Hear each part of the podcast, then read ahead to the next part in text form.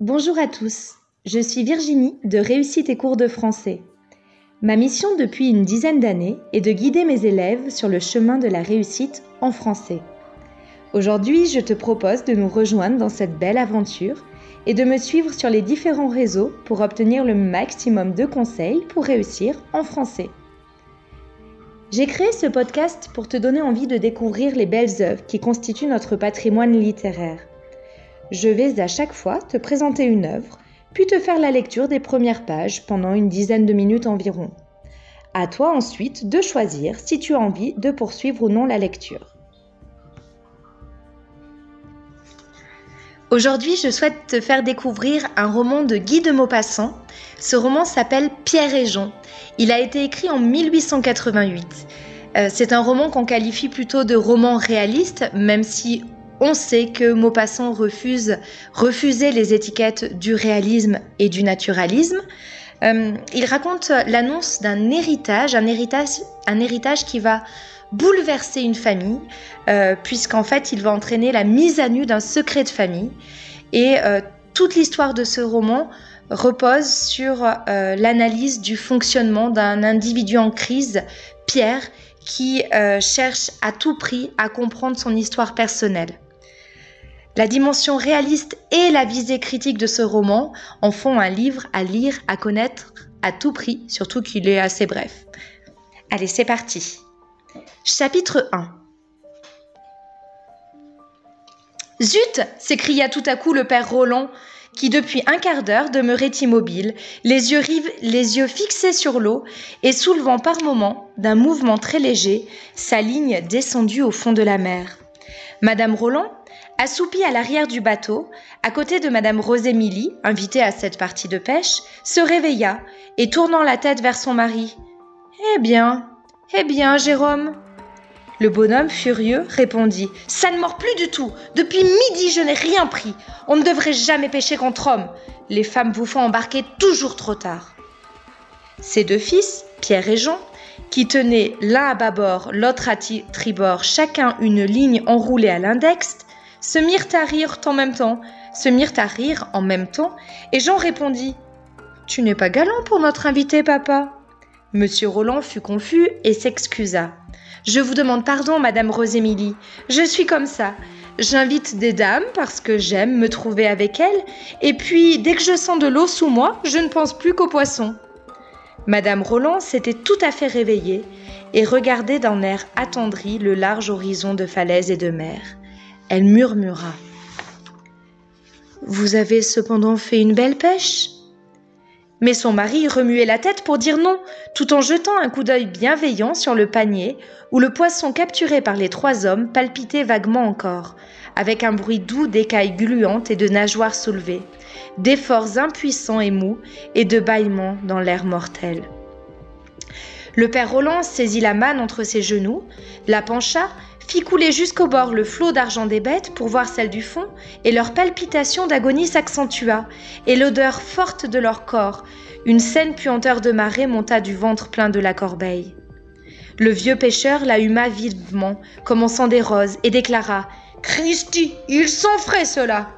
Puis il continua Combien en as-tu pris, toi, docteur? Son fils aîné, Pierre, un homme de 30 ans à favoris noirs coupés comme ceux des magistrats, moustache et menton rasé, répondit Oh, pas grand-chose. Trois ou quatre. Le père se tourna vers le cadet. Et toi, Jean? Jean, un grand garçon blond, très barbu, beaucoup plus jeune que son frère, sourit et murmura À peu près comme Pierre, quatre ou cinq. Il faisait à chaque fois le même mensonge qui ravissait le père Roland. Il avait enroulé son fil au tolet d'un aviron, et croisant ses bras, il annonça Je n'essaierai plus jamais de pêcher l'après-midi. Une fois dix heures passées, c'est fini. Il ne mord plus le gredin. Il fait la sieste au soleil. Le bonhomme regardait la mer autour de lui avec un air satisfait de propriétaire. C'était un ancien bijoutier parisien qu'un amour immodéré de la navigation et de la pêche avait arraché au comptoir dès qu'il eut assez d'aisance pour vivre modestement de ses rentes. Il se retira donc au Havre, acheta une barque et devint matelot amateur. Ses deux fils, Pierre et Jean, restèrent à Paris pour continuer leurs études et vinrent en congé de temps en temps partager les plaisirs de leur père. À la sortie du collège, l'aîné, Pierre, de cinq ans plus âgé que Jean, s'étant senti successivement de la vocation pour des professions variées, en avait essayé l'une après l'autre une demi-douzaine et vite dégoûté de chacune, se lançait aussitôt dans de nouvelles espérances. En dernier lieu, la médecine l'avait tenté, et il s'était mis au travail avec tant d'ardeur qu'il venait d'être reçu docteur, après d'assez courtes études et des dispenses de temps obtenues du ministre. Il était exalté, intelligent, changeant et tenace, plein d'utopies et d'idées philosophiques. Jean, aussi blond que son frère était noir, aussi calme que son frère était emporté, aussi doux que son frère était rancunier, avait fait tranquillement son droit et venait d'obtenir son diplôme de licencié, en même temps que Pierre obtenait celui de docteur. Tous les deux prenaient donc un peu de repos dans leur famille, et tous les deux formaient le projet de s'établir au Havre s'ils parvenaient à le faire dans des conditions satisfaisantes. Mais une vague jalousie, une de ces jalousies dormantes qui grandissent, presque invisibles entre frères ou entre sœurs, jusqu'à la maturité, et qui éclatent à l'occasion d'un mariage ou d'un bonheur tombant sur l'un, les tenaient en éveil dans une fraternelle et inoffensive inimitié. Certes, ils s'aimaient, mais ils s'épiaient.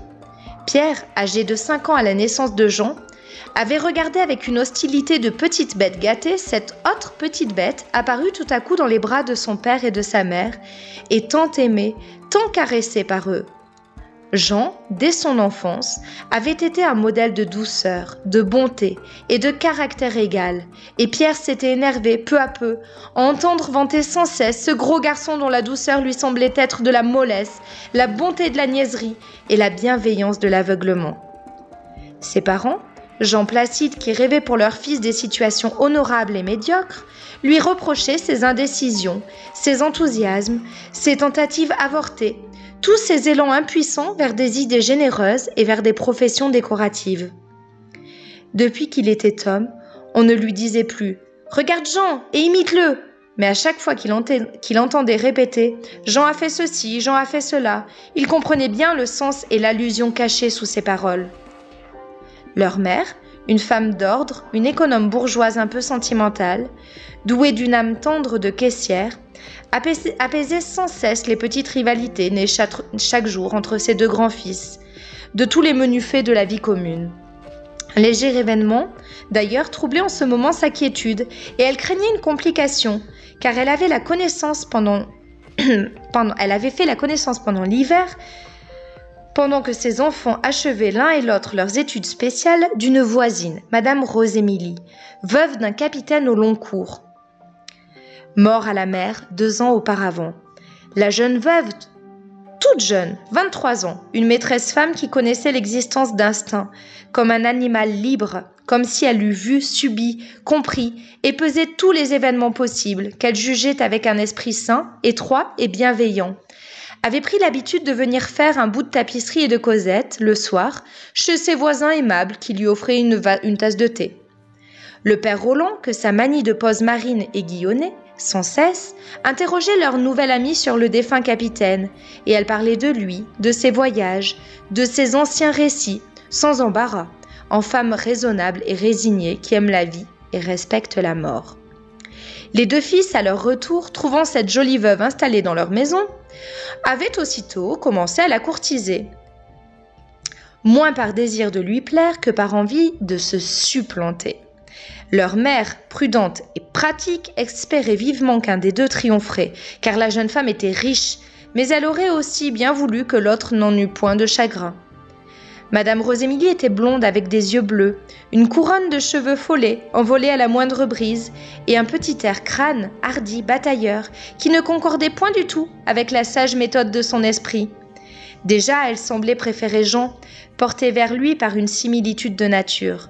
Cette préférence d'ailleurs ne se montrait que par une, presque insensible différence dans la voix et le regard, et en ceci encore qu'elle prenait quelquefois son avis. Elle semblait deviner que l'opinion de Jean fortifierait la sienne propre, tandis que l'opinion de Pierre devait fatalement être différente.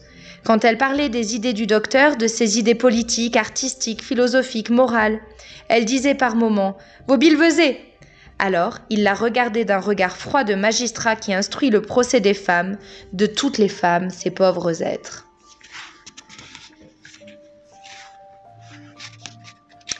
Je vais arrêter ma lecture ici.